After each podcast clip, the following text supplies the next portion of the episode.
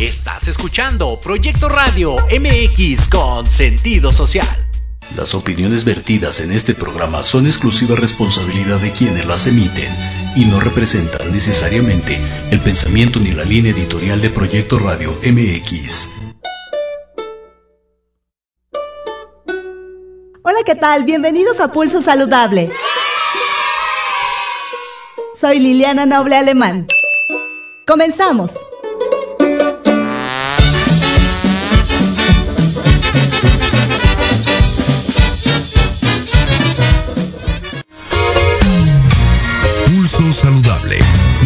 Estilo y forma de vida. Un programa diseñado especialmente para ti que te ocupas de tu salud. Conduce Liliana Noble.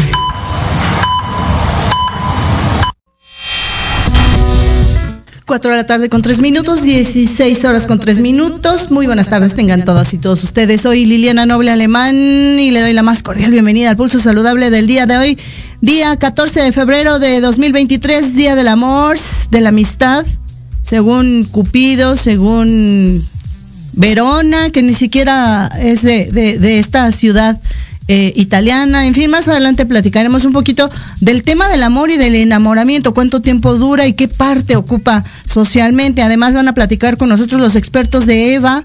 Es una alternativa para eh, diagnóstico oportuno temprano del cáncer de mama del Instituto Nacional de Medicina Genómica. La gente del INMEGEN también se une a la familia de Pulso Saludable. Además, también tendremos una experta que nos va a explicar sobre cómo tener hábitos saludables, sustentables en materia de nutrición y qué tal. ¿Les gustan las almendras, Dieguito, Maricruz? Sí, ¿les gustan? Ay, a mí también, soy fan aunque no debemos comer muchas, luego me salen granitos. Pero bueno, las almendras son deliciosas. Una experta también nos va a platicar de los beneficios que traen a la salud y también una una alternativa que se votó el pa pasado jueves con 400, más de 400 votos a favor allá en la Cámara de Diputados para eliminar de la producción las grasas trans, los ácidos grasos trans. El doctor eh, López Ridaura va a platicar con nosotros al finalizar, antes de que finalice el pulso saludable de hoy. Así es que todo, Yuyu, un poquito más del pulso saludable del día de hoy. Damos inicio a la jornada de trabajo. Pulso saludable,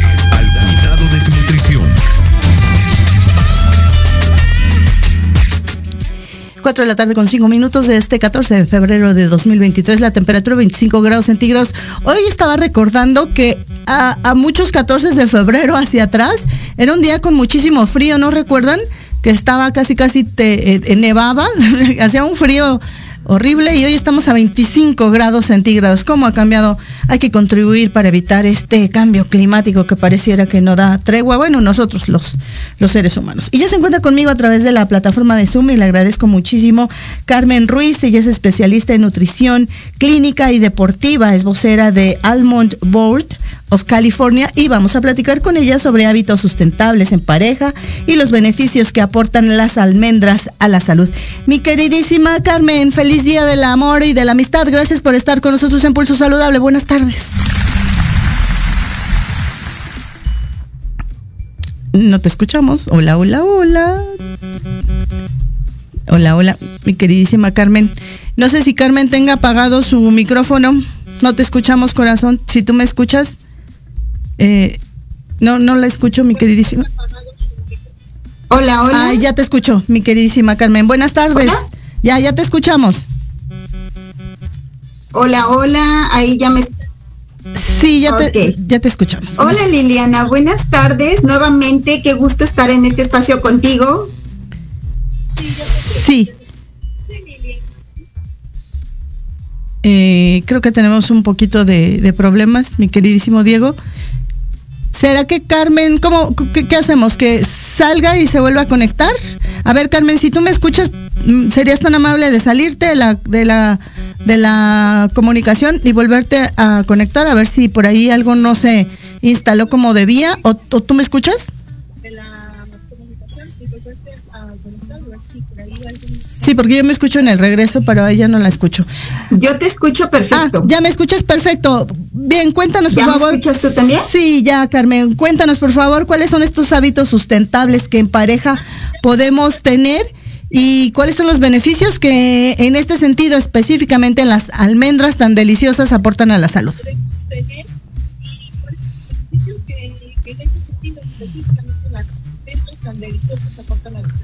Con mucho gusto. Fíjate que algo que quiero aprovechar este espacio el 14 de febrero para compartirles es que en pareja es una gran oportunidad para poder hacer este, este, este, cambio de hábitos, esta corrección o esta, este nuevo aprendizaje de hábitos, porque cuando se juntan dos personas, se combinan los hábitos y muchas veces no estamos acostumbrados a desayunar y la otra persona sí, o la otra persona cena más fuerte y la otra persona no cenaba más que a lo mejor un vaso de leche.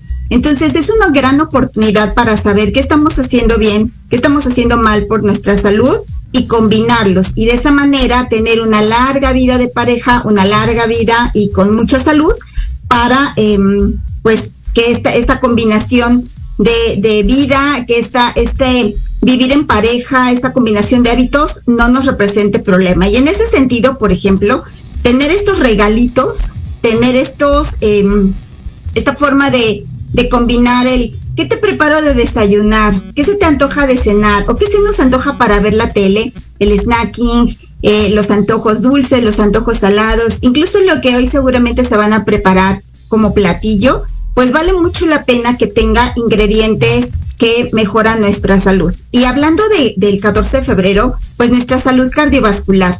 Fíjate que las almendras no solamente son un alimento muy versátil que combina con todos los sabores y que nosotros podemos consumirlas de muy diversas formas, molidas, acremadas, podemos hacer una cremita de almendras, eh, los podemos insertar en nuestros licuados, en nuestros postres y también en los platillos salados. Por ahí hace ratito alguien me compartió que en pareja iban a comerse o a cenarse un salmón con ensalada y le ponemos al, almendras fileteadas al salmón o al pescado o una, un corte de carne o bien almendritas encima de la ensalada.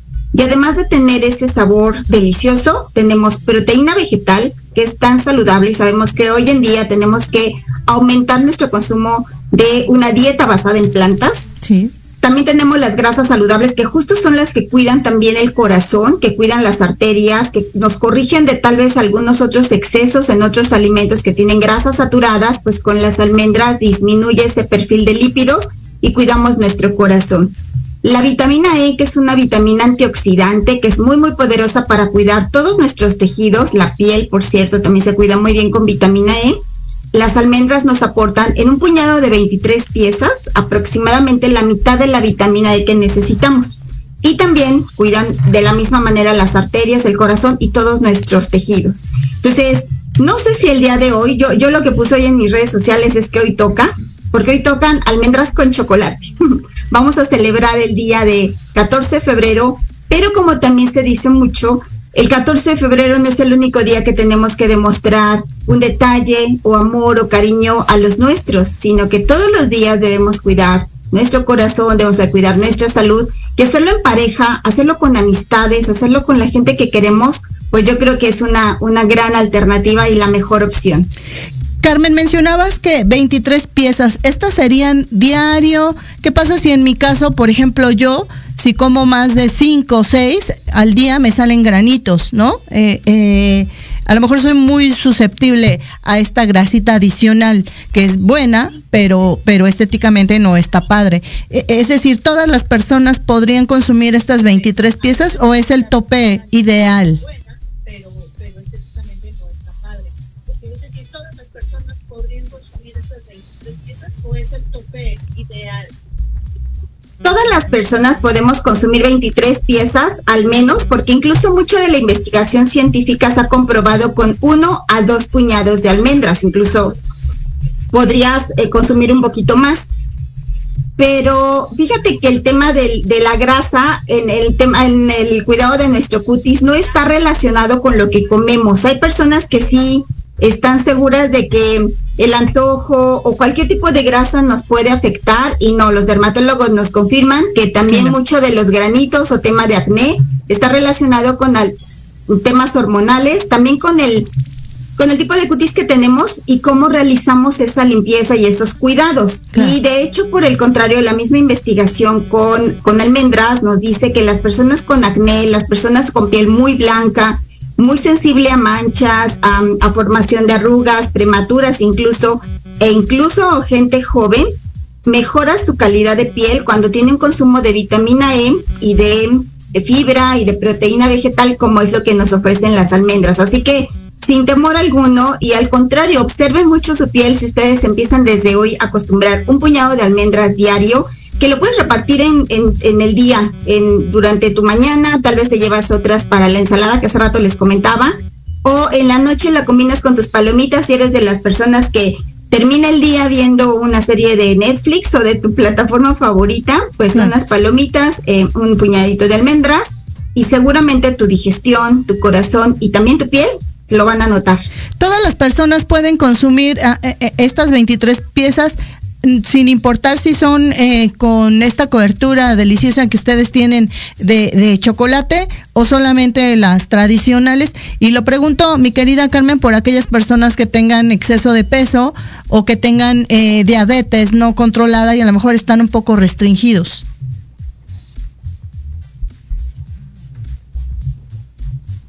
Perdóname que ahora yo soy la que o solamente las tienen eh, diabetes no controlada y a lo mejor están un poco restringidos? No, fíjate que las almendras tienen eh, base científica. las almendras tienen evidencia científica con todas las enfermedades crónicas, no solamente las que atacan nuestro corazón, sí. sino también en diabetes controlan glucosa. Y esto es por sus 6 gramos de fibra, por sus 4 gramos de fibra en un puñado de almendras.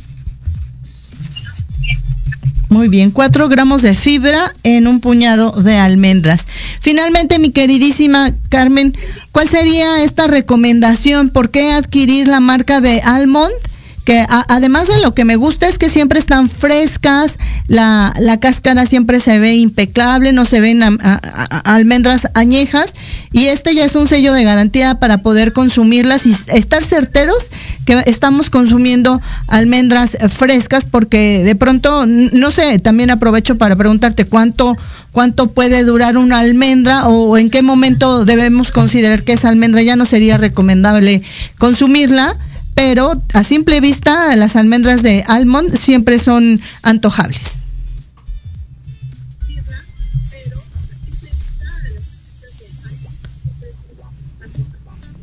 Exacto, fíjate que las almendras son justo un producto fresco, es un producto eh, que consumimos prácticamente al natural y que cualquier proceso que tú le hagas, como partirlas o hacerlas harina, molerlas, no va a afectar su valor nutrimental. Pero eh, las almendras de California, el, tema es que son los productores de almendras, no es una marca en particular. Ustedes pueden comprar las almendras en, donde sea su sitio favorito, en un supermercado, en con un proveedor de diferentes marcas y seguramente son almendras que produce California, porque es el lugar ideal también en, en el planeta, en este tema del ecosistema, donde se cultivan y se cosechan las mejores almendras. Entonces, em, realmente el, valor nutrimental nos afecta, bueno, te decía con esto de, cambios de, otras presentaciones. Y lo que me comentas de cuánto dura, duran muchísimo. La verdad es que no creo que en la alacena de alguien se vayan a quedar almendras o se vayan a hacer viejitas, ¿no? General, de hecho, ayer yo me acabo de surtir, por cierto, me gusta siempre tener almendra fileteada y almendra tostada, porque se lo agrego a diferentes platillos pero es más fácil que se las acaben que, que tengan una duración, a que tenga una duración tal, porque el que es un alimento seco tiene una humedad muy, muy, muy baja y eso hace que tenga mayor vida de anaquel.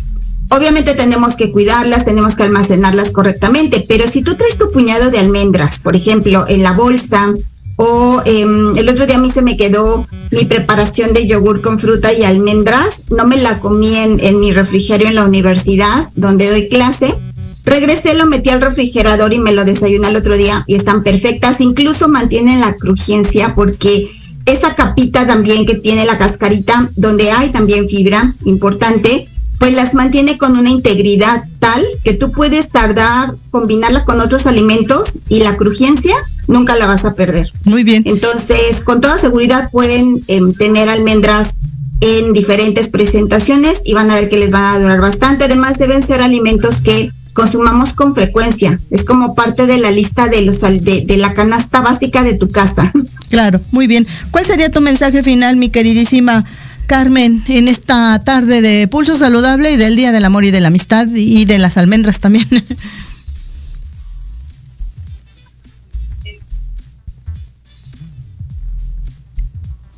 Pues mira, vamos a mm, cuidarnos y vamos a cuidar a los nuestros. La verdad es que la alimentación en México es algo que se conecta, en el mundo también, pero los mexicanos tenemos una forma muy particular de querernos y siempre es con comida.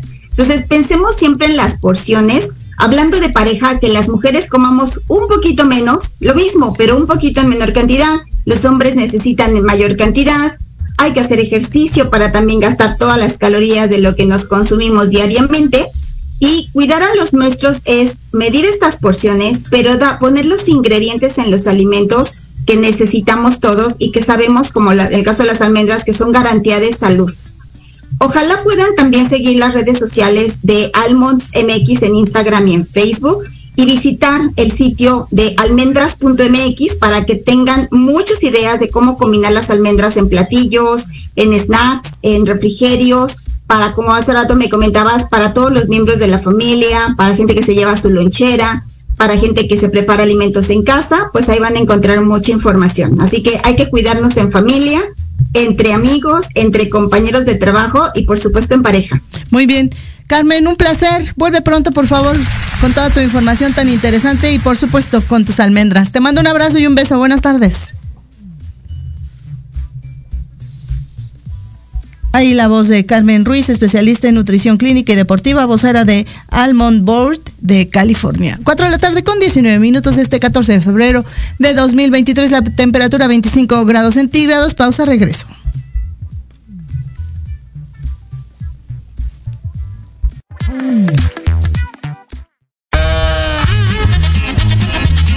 Oye, oye, ¿a dónde vas? ¿Quién, yo? Vamos a un corte regresamos. Se va a poner interesante. Quédate en casa y escucha la programación de Proyecto Radio MX con sentido social. ¡Uh, la, la chulada! Hola, soy la doctora Sandra Castellanos Morales y te invito a que me escuches en mi programa Salud y Vida Plena todos los martes a las 4 de la tarde por Proyecto Radio MX. Hablaremos sobre temas de salud, emociones, homeopatía, deporte, nutrición y todo aquello que te lleve a un estilo de vida saludable. Todo por Proyecto Radio MX, con sentido social.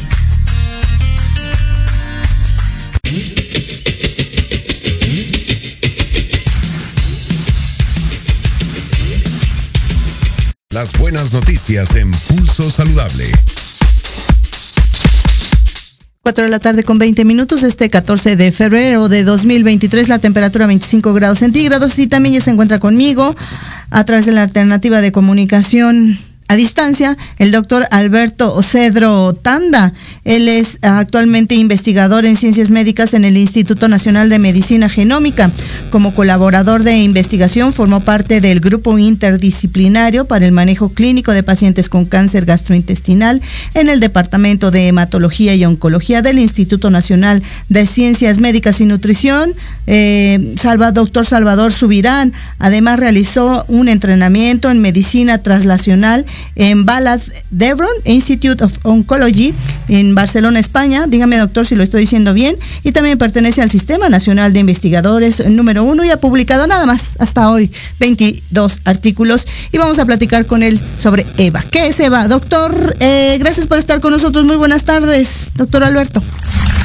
Hola Liliana, buenas tardes. ¿Sí me escuchas, verdad? Sí, claro que sí, doctor. Es que estamos viendo que la, la otra persona creo que estaba siguiéndolo a través de, de las redes sociales y entonces por eso había este delay, pero con ustedes estamos perfecto. Gracias. Sí, sí muchas gracias Liliana por la invitación. Eh, bueno, pues les cuento qué es, qué es EVA. EVA es una estrategia integral de, de, medicina de precisión que se tiene aquí en el, en el INMEGEN.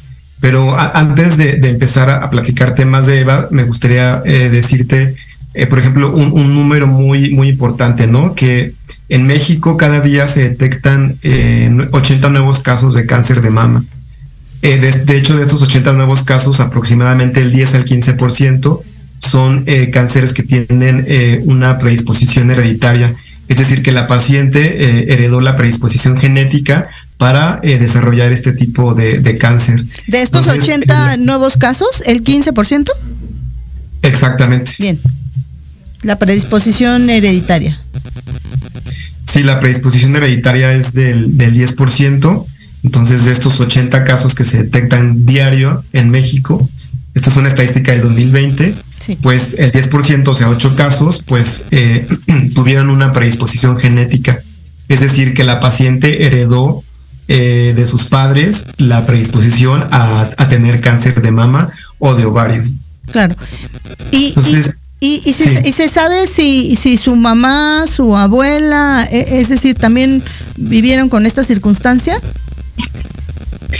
De hecho, lo que, lo que busca Eva es poder eh, hacer una evaluación integral de los antecedentes familiares y conocer si esta paciente tiene antecedentes eh, hereditarios, es decir, si su madre, eh, sus abuelos o hermanos han tenido algún tipo de cáncer en, el, en el cuerpo, ¿no? Claro.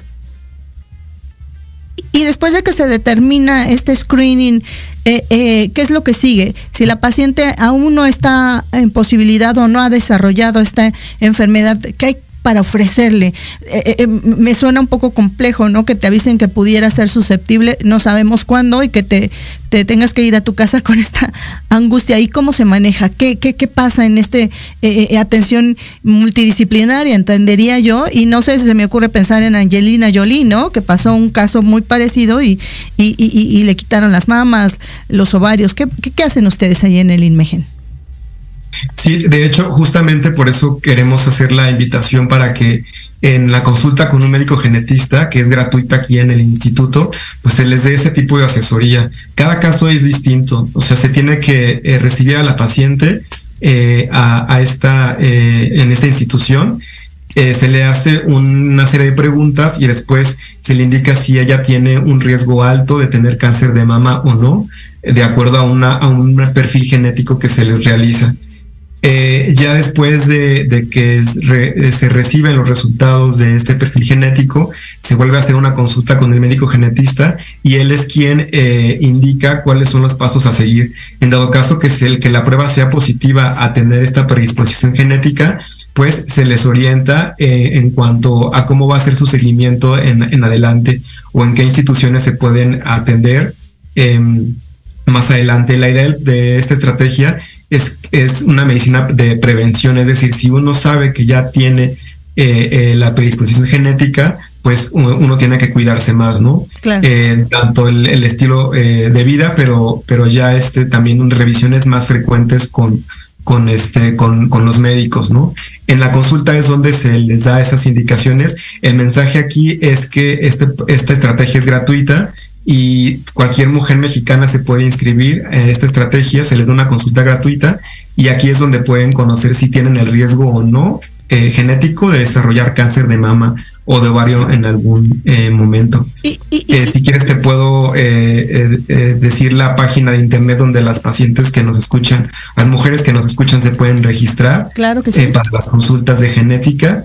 Es Eva como, como de Adán y Eva, pero solo Eva punto Inmegen, que es el instituto, Inmegen, como está aquí en eh, inmegen.gov de gobierno, eh, punto MX. Ahí pueden eh, registrarse para una consulta eh, para esta estrategia de EVA. ¿Y cómo es que actúa? ¿Qué es en realidad? ¿Por, qué este acrónimo de EVA? ¿Qué significa y cómo es que actúa? ¿Es una prueba en sangre? ¿Hacen una, un estudio genético? Y también esta paciente, ¿cómo saber que esta paciente se me ocurre a mí decirle a todas mis amigas vamos, pero no sé si todas seamos candidatas eh, eh, eh, y, valdría la pena nada más que, vayan quienes tienen estas ciertas sospechas. ¿Cómo hacerle, doctor? Claro, para, para, empezar hay que tomar en cuenta, por ejemplo, hacernos las, la pregunta si en nuestra familia cercana, por ejemplo, abuelos, padres, hijos, ha habido eh, algún tipo de cáncer. O sea, si de pronto en, abuelos y padres ha habido cáncer o en abuelos y, e hijos, o sea, al menos dos de los que mencioné, dos de los tres, pues ya ahí se ve un, claro, este, eh, un claro ejemplo de que podría haber una predisposición genética. Em, aquí en el IMEGEN, si en, consulta se ve que el riesgo es muy alto, se les manda hacer una prueba genética que es en sangre, se toma una muestra de sangre. Todo este procedimiento es gratuito. Se toma una muestra de sangre como cuando van a algún laboratorio clínico y se envía a hacer un perfil genético también sin ningún costo. Claro. ¿Y, y cómo es que ustedes desarrollaron la, tecnología? La, la, adquirieron de otro país? ¿Cómo ha sido este desarrollo, doctor? Sí, en el, en el IMEGEN hay un laboratorio eh, especializado en el diagnóstico genómico, es decir, en estas técnicas de secuenciación. Es un laboratorio, es una prueba que se, se, se, se, hace aquí en el instituto, es una prueba que eh, es, un panel de mutaciones genéticas que se evalúa dentro de la institución en un laboratorio eh, certificado. Entonces sí es una prueba que se corre dentro del, del, del INMEGEN. Muy bien. Entonces, una de las características que habría que tener en consideración esta mujer es que en su historia familiar haya habido o exista actualmente alguien con cáncer, no importa el tumor en donde haya estado, también estos tumores que ustedes le llaman los expertos líquidos, es decir, en la sangre, también ello cuenta. Sí, sí, cualquier tipo de tumor eh, que vengan con, con esa eh, con ese antecedente a, la, consulta y ya aquí con el genetista pues se les va a hacer un cuestionario más amplio, ¿no? Para ver qué tan alto es, su riesgo y si se les indica o no la prueba genética. Claro, ¿y cuál es la edad ideal? Lo, lo, lo, a lo mejor ahorita muchas mujeres están siendo empáticas y dicen, bueno, lo voy a hacer, pero quien no y, todavía es muy joven, eh, ¿cuál sería a partir de qué momento? O, simplemente niños que tengan ya historia de que sus, sus abuelos, etcétera, los papás ya los pueden llevar? hasta este momento pueden venir eh, mujeres mayores de 18 años. También pueden venir acompañadas, eh, si tienen familiares menores de 18 años, pues pueden venir acompañadas también de sus familiares. Entonces, eh, pero ahorita el, registro está abierto eh, para mujeres mayores de 18 años. De, es un programa, es una estrategia pues abierta para todo público, no importando a, qué institución de salud esté afiliada, pueden venir aquí al, al a la consulta genética. Claro, y finalmente estos, estos hallazgos eh, forman parte también o han formado parte de estadísticas. ¿Qué es lo que han encontrado entre las mexicanas, doctor? Sí, eh, en esta primera fase pues hemos visto que eh, de las pacientes que, hemos eh, atendido, ahorita no, tengo el, número preciso, pero cerca de un 10% de las pacientes se han enviado a prueba genética y más de la mitad de las que han se han enviado a prueba genética pues tienen, la prueba sale positiva. Entonces se les ha dado el seguimiento entonces, este, esa es la primera fase que tenemos del, proyecto y pues las, invitamos a que, a que se registren. En la consulta se registra a través de la página de internet eva.imagen.gov.mx y pues sean, sean bienvenidas y también que pues pasen la voz a, más este eh, mujeres que conozcan, ¿no? Claro que Amigas, por, supuesto, ahorita estoy pensando en algunas amigas que, que seguramente no conocen de esto y les va a favorecer. Doctor, pues bienvenido. Con usted iniciamos. Seguramente ya sabe, ya le avisaron que vamos a tener eh, eh, la fortuna. Yo me siento muy agradecida y afortunada de que una vez cada mes, es decir, cada tres semanas, más, más, o menos cuatro, eh, tendremos a expertos del Instituto Nacional de Medicina Genómica que nos van a ir platicando de todas estas cosas que existen, de todos los desarrollos que están haciendo 100% mexicanos y la verdad es que es un orgullo poder participar y trabajar con todas y todos ustedes. Doctor, ¿cuál sería su mensaje final en este 14 de febrero para las mujeres? Gracias. ya lo comprometí, oiga.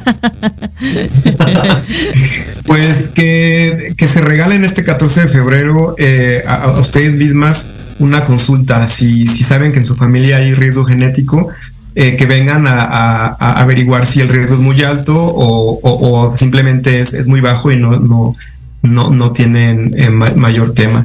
Entonces, que, se regalen esta consulta y que empiecen a tomar el, control de, de, de este riesgo. ¿no? Doctor, regáleme un dato adicional. ¿En esta prueba se encuentran marcadores tumorales o estas fallas o estos errores genéticos? ¿Qué es específicamente lo que encuentra Eva? Eh, eh, Eva bus hace la secuenciación, es decir, eh, lee cerca de 130 genes que ya se sabe que están asociados al desarrollo de cáncer, de, al desarrollo de cáncer de mama y de ovario. Eh, lo que nosotros encontramos son eh, alteraciones en estos genes que ya se sabe que pueden aumentar el riesgo de desarrollar eh, cáncer. En estos llamados, por ejemplo, oncogenes, ¿no? Claro. Lo, que se busca son las alteraciones genéticas en los oncogenes que predisponen al desarrollo de, cáncer. Claro. Muy bien. Doctor, pues un placer. Vuelva pronto a Pulso Saludable. Le mando un abrazo. Cuídese mucho. Gracias. Gracias. Bonita tarde. Ahí en esta tarde en Pulso Saludable el inicio de, de, lo que nos espera tan interesante de las participaciones del Instituto Nacional de Medicina Genómica. Hoy la primera de las participaciones con el doctor Alberto Cedro eh, Tanda, quien es el eh, investigador en ciencias médicas en el INMEGEN y le decía que yo, eh, le decía yo que formó parte del grupo de interdisciplinario para el manejo clínico de pacientes con cáncer gastrointestinal en el Departamento de Hematología y Oncología del Instituto Nacional de Ciencias Médicas y Nutrición Salvador Subirán. Y además, algo muy, muy interesante, tan joven, pertenece ya al Sistema Nacional de Investigadores número uno. Cuatro de la tarde con 33 minutos de este 14 de febrero de 2023. 27 grados centígrados, o sea, el calor está todo lo que da. Y bien lo dijo el doctor, regálese usted, no espere que nadie le regale esta prueba. www.eva, así e de Ernesto, B de Vaca, A de Alfredo, punto inmegen.com.mx. A ver si ahorita me ayudas, Dieguito, a ponerla en un súper. Ya la pusiste, para que la gente la pueda tener. Y si usted tiene eh, esta historia familiar, aproveche la oportunidad. Además, es completamente gratuita y esto le puede ayudar a salvar eventualmente la vida o evitar. Eh, eh, una sorpresa con esta enfermedad. 4 de la tarde con 34 minutos. Pausa. Vengo. Radio MX, tu opinión es importante. Envíanos un mensaje de voz vía WhatsApp al 55 64 18 82 80 con tu nombre y lugar de donde nos escuchas. Recuerda 55 64 18 82 80. Ahora te toca hablar a ti.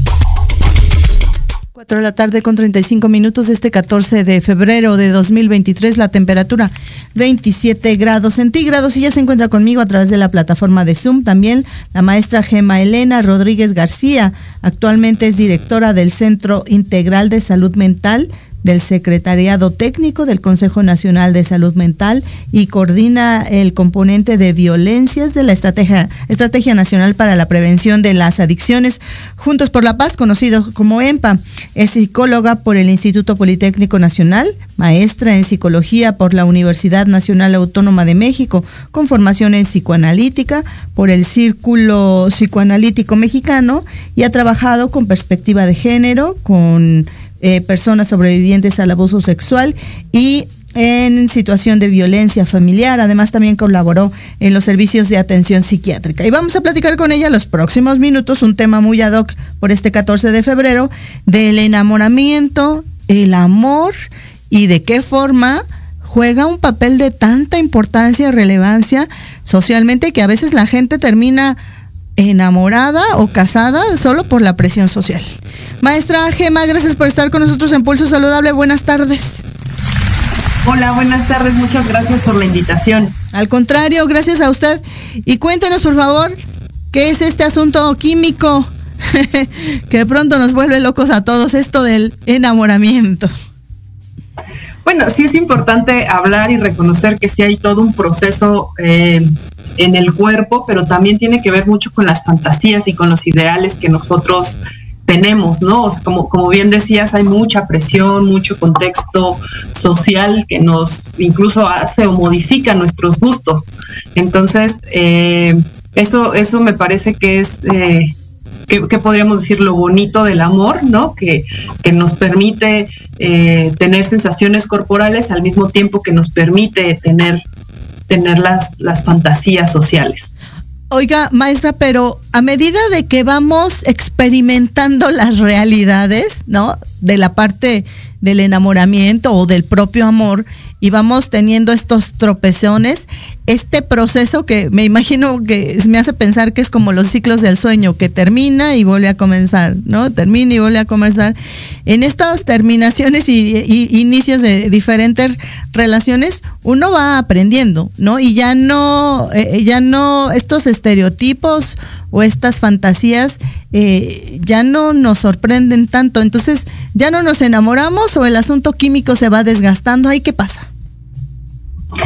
Eh, no, o sea, los procesos del cuerpo, o esto químico que, dices ahora, la bioquímica del cuerpo, por supuesto que se sigue activando.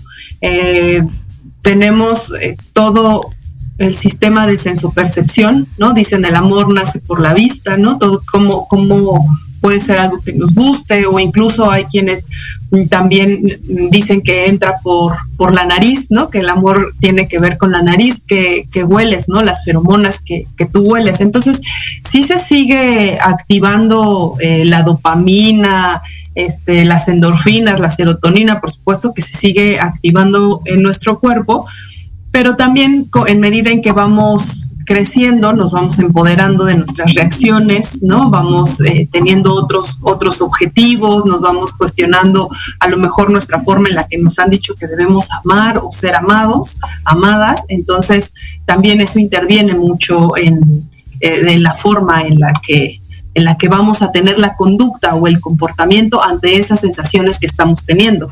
Pero, pero sí, claro que, que seguimos sintiendo. Claro, los procesos químicos entonces por fortuna no, no, no, no, no se, no se desgastan, pero tal vez nuestra inteligencia emocional es la que los puede ir limitando, este aprendizaje, estas tropezones, estas súper descalabradas y caídas que vamos teniendo. Ahora bien, doctora, la parte social que tanto influye, ¿no? Eh, yo de pronto eh, eh, me ha tocado, ¿no? escuchar a personas que a cierta edad ya están estigmatizadas, ya están señaladas porque no se han casado, porque no tienen hijos, porque han decidido otro camino al tradicional que en la familia o en el círculo social que se desarrollan. Eh, eh, eh, no han cumplido con estos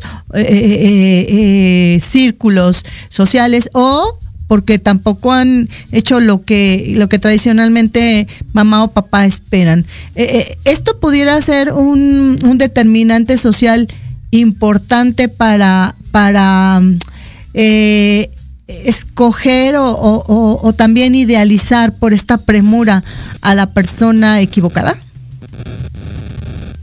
Eh, recordemos que, o sea, todo lo que sucede en nuestro cuerpo está regulado por las por los aprendizajes sociales que tenemos, ¿no? Ya nos decían por ahí el malestar en la cultura y o sea, todo lo que nos sucede, por supuesto que se ve impactado y regulado por lo que sucede en la sociedad. Y en esto que tú dices en, en elegir pareja, quiero introducir un tema bien importante en este análisis que tiene que ver con la perspectiva de género, ¿no? Cómo también respondemos a eso y los juicios que nos, que nos hacen o que nosotras hacemos hacia otras personas, tiene que ver con los roles de género.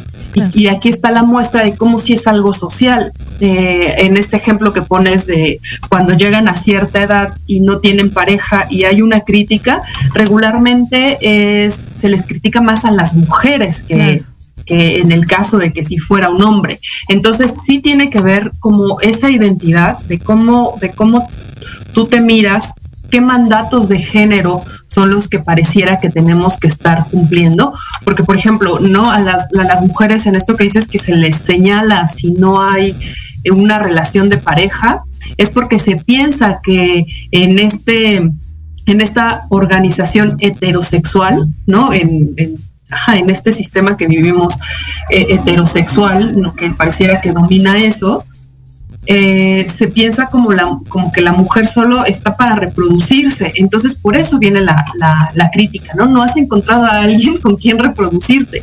En cambio, y, que tiene que ver mucho con el reloj biológico, en cambio, a un hombre eh, se le critica menos o incluso hasta se le dice, no, espérate, no seas tonto, no te cases tan chico, no te amarres, etcétera, como pensando en esta posibilidad de que se puede reproducir como de manera más, más adelante. Y ahorita es hablar de, o sea, estamos hablando del amor eh, en el sentido de pareja, pero recordemos, y que esto es bien importante hoy, 14 de febrero, mencionarlo, que el amor, la sensación de poder estar acompañada, acompañado, de tener un vínculo amoroso, no necesariamente son las parejas, ¿no? También pueden ser eh, la familia, las amigas, los amigos, eh, o sea, hay o sea, la capacidad de amar, de sentirse vinculado con algo de forma amorosa es muy, muy amplia.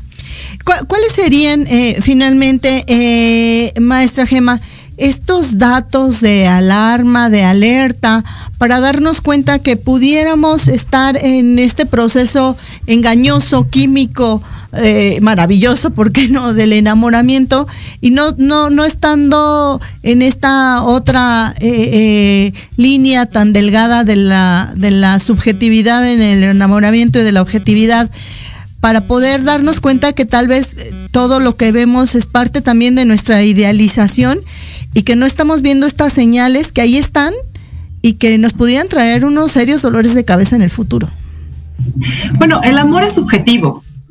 Eso, saberlo y saber que cuando uno se, enamora y se entrega este, a esa aventura, tener en cuenta que está subjetivo. Entonces, todas las decisiones que tomen, todas eh, las cosas que hagan, siempre pongan, antepongan el autocuidado y sepan si esa, esa decisión que están tomando por amor es algo que a ustedes las mantiene seguras, si las mantiene conectadas a la vida, ¿no? Porque también eso es importante saberlo, ¿no? Porque podríamos decir, no, hay que ser muy frías, muy, este, no sentir, no emocionarse. No, te puedes, incluso en los momentos de mucho enamoramiento, de mucha emoción, te puedes autocuidar. Entonces, eso siempre es importante pensarlo y sobre todo invitar a la reflexión sobre el amor romántico. Ustedes pueden buscar en Google, en cualquier buscador, pongan mitos del amor romántico y también eso les puede ayudar mucho, ¿no? Porque como mitos del amor romántico se, se puede pensar que se ama una sola vez en la vida. Entonces muchas personas en, ese, bajo ese enunciado de que solamente se ama una vez en la vida, se aferran a una sola persona y no se dan la oportunidad de conocer otras cosas, ¿no? incluso hasta esto que les digo, o sea, puedes encontrar esa sensación de compañía no solamente en una pareja heterosexual, puedes también eh, conocer a otra persona de tu, mismo sexo, puedes conocer más amigas, más amigos. Entonces, eh, pueden empezar, empezar a eso y todas estas verdades como muy absolutas de cómo debe ser el amor, eh, porque tú eres mujer y tienes que amar de esta manera, o tú eres hombre y tienes que amar de esta manera, todo eso pensarlo, ¿no? Y afortunadamente hay muchas personas que lo están pensando, les digo, pueden buscar en, en, internet, eh, con compañeras, incluso decir si les pasa lo mismo, ¿no? Porque eh, a lo mejor les decía, podemos hacer esta invitación de, este, no sé, no, no cedan a lo que dice la otra persona. Sí, van a tener muchas ganas, van a, van a tener muchas ganas de fundirse con la otra persona.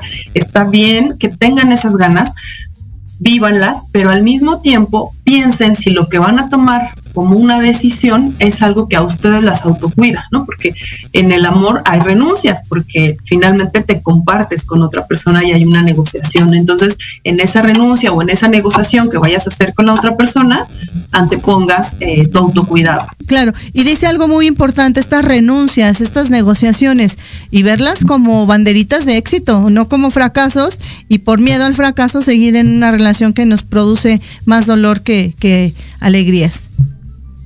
Sí, claro. Eh, a, veces, em, les decía, pensar mucho con perspectiva de género, a veces con tal de ser una buena mujer o con tal de ser un buen hombre, se cometen actos también de violencia, de, control, porque eh, sabemos, ustedes piensen, ¿no? Eh, ¿Qué se piensa de las familias? Y una pregunta que, hacen, por ejemplo, en una pareja enamorada este, que va a iniciar una cosa de, de familia, algo que se les pregunta es quién lleva los pantalones aquí, ¿no? ¿Quién domina? Y, eso es algo que pareciera que es un chiste y todo jijiji, jujuju, pero sí tiene consecuencias, ¿no? Cuando alguien siente que no es el, ajá, que no está teniendo el control que se le exige, por ejemplo, eso ocurre mucho con los varones, ¿no? De repente es, ellos son los que tienen que tener el control, son los que tienen que tomar las decisiones eh, son los que tienen que pagar, son los que tienen que tener éxito, son los que pueden salir al espacio público, etcétera. Y cuando eso no sucede, tienen mucha frustración y lo primero que hacen es culpar a la pareja. Entonces, eh, eh, por eso es muy importante que nos deconstruyamos también como con nuestra feminidad, con nuestra masculinidad y saber que hay muchas formas de ser mujer, muchas formas de ser hombre y por lo tanto hay muchas formas de amar también. Muy bien. Maestra, pues un placer haber platicado estos minutos tan interesantes que seguramente nos van a ayudar a muchos, a muchas a la reflexión con este tema del amor y del enamoramiento. Vuelva pronto, le mando un abrazo y feliz día. Que estén muy bien, bye. Gracias. Ahí la voz de la maestra Gema. Elena Rodríguez le decía yo que subdirectora del Centro Integral de Salud Mental del Secretariado Técnico del Consejo Nacional de Salud Mental y coordinadora eh, de salud mental del componente de violencias de la Estrategia Nacional por la Prevención de las Adicciones Juntos por la eh, Paz, conocida como EMPA. 4 de la tarde con 39 minutos, tengo más.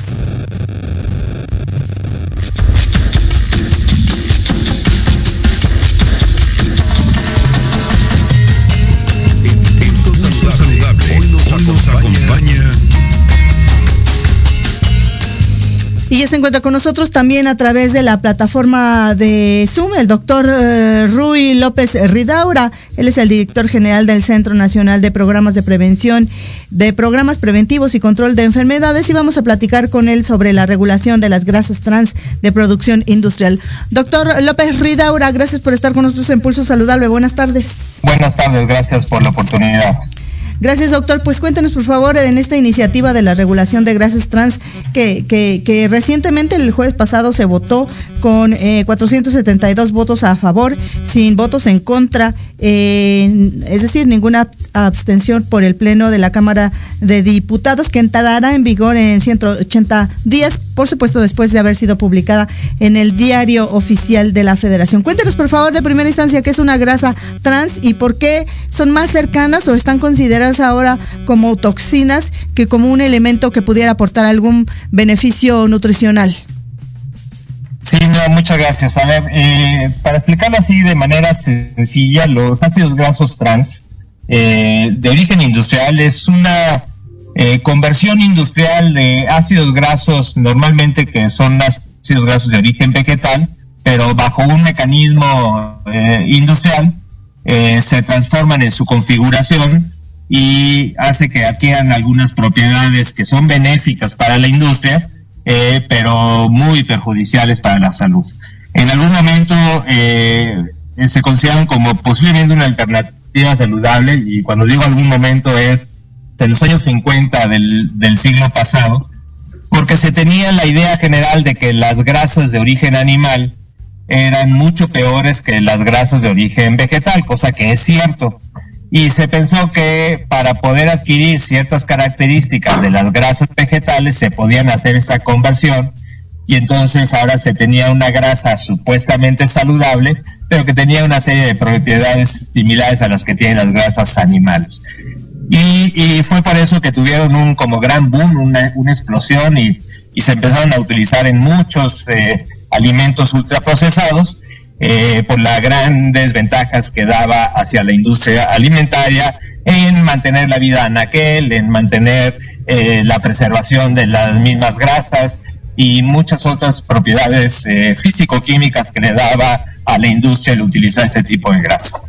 Ahora, pero desde hace ya también ya muchos años, desde prácticamente hace más de 50 años, en la década de los 70s, 80s, empezó a ver que estas grasas no solamente eran eh, peores que, las grasas vegetales, eran peores que las grasas animales, y se convirtió en el, en el, digamos, nutriente que gramo a gramo es el más peligroso de todos los nutrientes y el de mayor riesgo para enfermedad cardiovascular, para infartos cerebrales, para diabetes, que son las principales causas de muerte prematura que hay en la, en la población mexicana sin duda y en, y en la población de gran parte del mundo. Entonces, por eso esta iniciativa que también ya data de, de más de una década, de liberarnos de estos tipos de grasas de origen industrial que no tienen ningún beneficio en la, en la salud humana, son muy perjudiciales, son prácticamente toxinas y por eso la necesidad de que ya no se utilicen como aditivos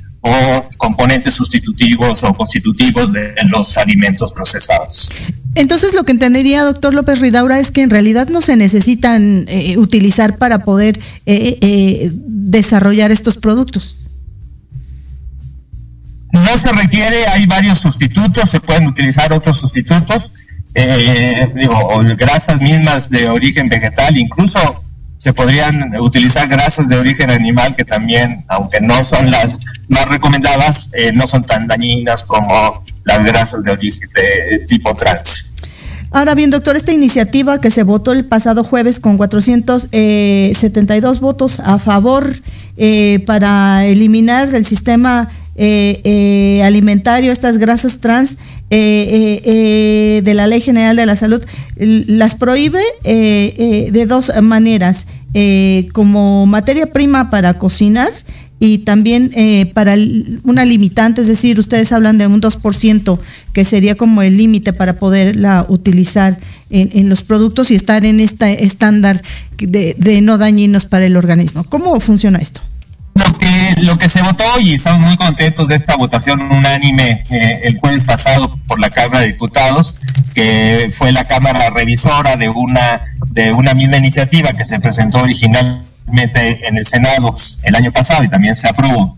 Eh, lo que está eh, adicionando es un artículo en la Ley General de Salud que prohíbe en dos componentes específicos el uso de ácidos grasos trans. Por un lado, eh, prohíbe el usar grasas trans como materia prima para meterlo en los alimentos ultraprocesados o procesados o aún incluso para cocinar con ellos. Hay que recordar que los ácidos grasos trans también son utilizados mucho para por la industria de alimentos rápidos, eh, estas cadenas de, de, comida rápida que también utilizan mucho ácidos grasos trans. Entonces es uno de los componentes que elimina, pero también pone un límite, porque hay que recordar que los ácidos grasos trans que también se pueden producir de manera espontánea durante los procesos de, las cadenas de producción de los alimentos y es por eso que también era importante poner un límite de que no superen más de 2% del total de grasas eh, y con eso estamos atacando los dos componentes, tanto la materia prima como tal, el uso de la materia prima, pero también que se generen más de lo que sea permitido en estos procesos de producción. Entonces con eso eh, prácticamente estaríamos ya en la línea de la eliminación, ya no solamente de la regulación, sino de la eliminación de los ácidos grasos trans en la dieta de la población mexicana. ¿Cuándo entrará en vigor esta determinación y cómo será entonces el proceso de, cambio de esta iniciativa? Sí, eh, a ver, lo que tenemos, y digo, una vez que se publique en el diario oficial de la federación, lo que vamos a, se deben de tener son 180 días para emitir el, las adecuaciones al reglamento.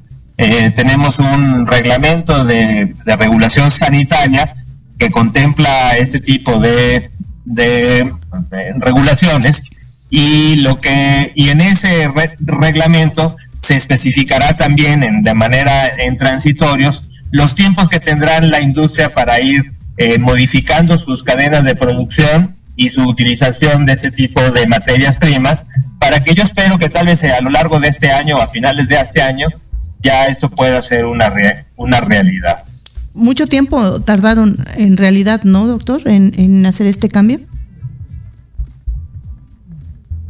Y esta es una iniciativa que ya lleva varios años y ha habido varios países, no solamente este, en las Américas, no, no solamente Canadá y Estados Unidos, sino también ya varios países latinoamericanos lo han logrado el hacer los cambios legales hacia la eliminación.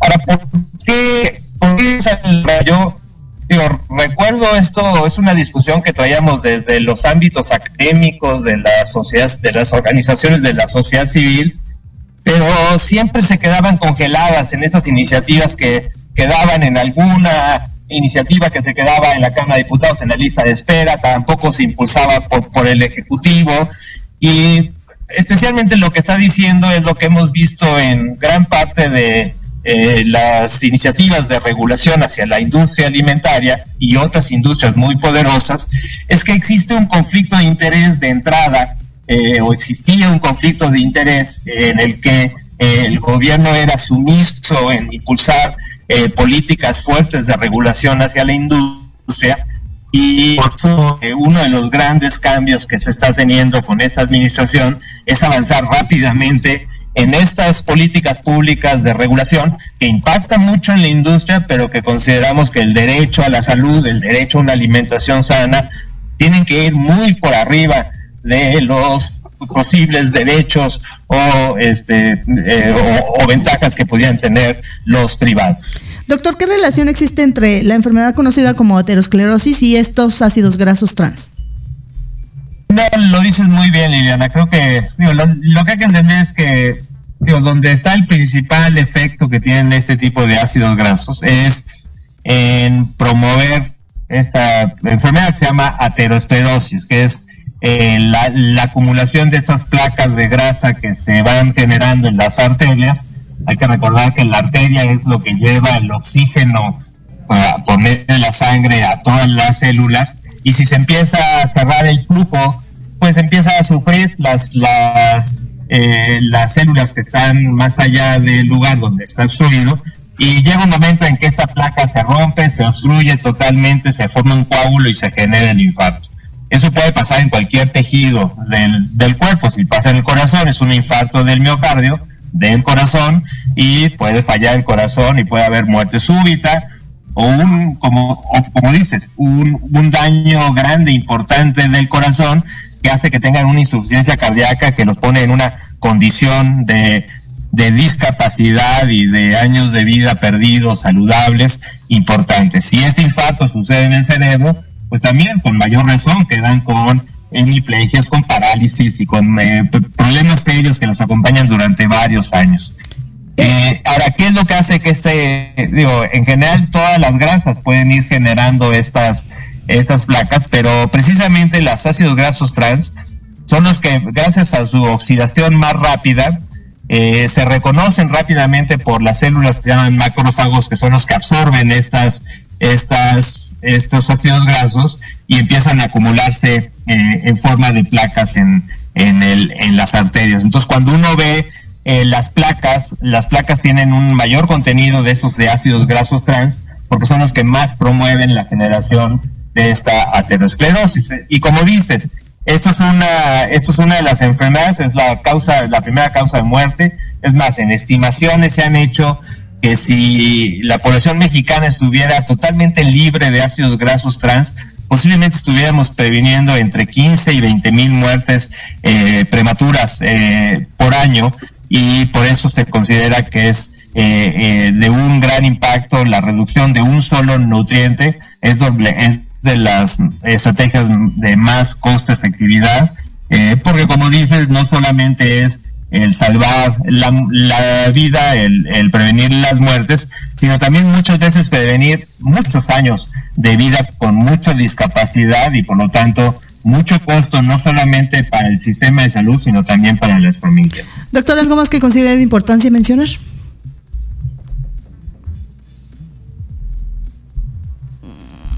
Bueno, considerando que el doctor viene en su auto, que le están ayudando evidentemente a manejar. No, solamente pues, recordar que este, este gobierno está avanzando en políticas públicas basadas en derechos. Este es un, derecho que tienen todas las personas, especialmente la infancia, que también es la que en general está más perjudicada por estos entornos poco saludables y que seguiremos trabajando en este sentido. Creemos que, que aquí hay una participación importante de todos los actores, de la sociedad civil, de la academia, de la misma industria que tiene que ir modificando sus estrategias eh, para ir generando opciones más saludables y que por eso eh, esta política estamos contentos de que ya la tengamos pero seguiremos trabajando para ir incrementando otras acciones que tenemos también en la agenda política.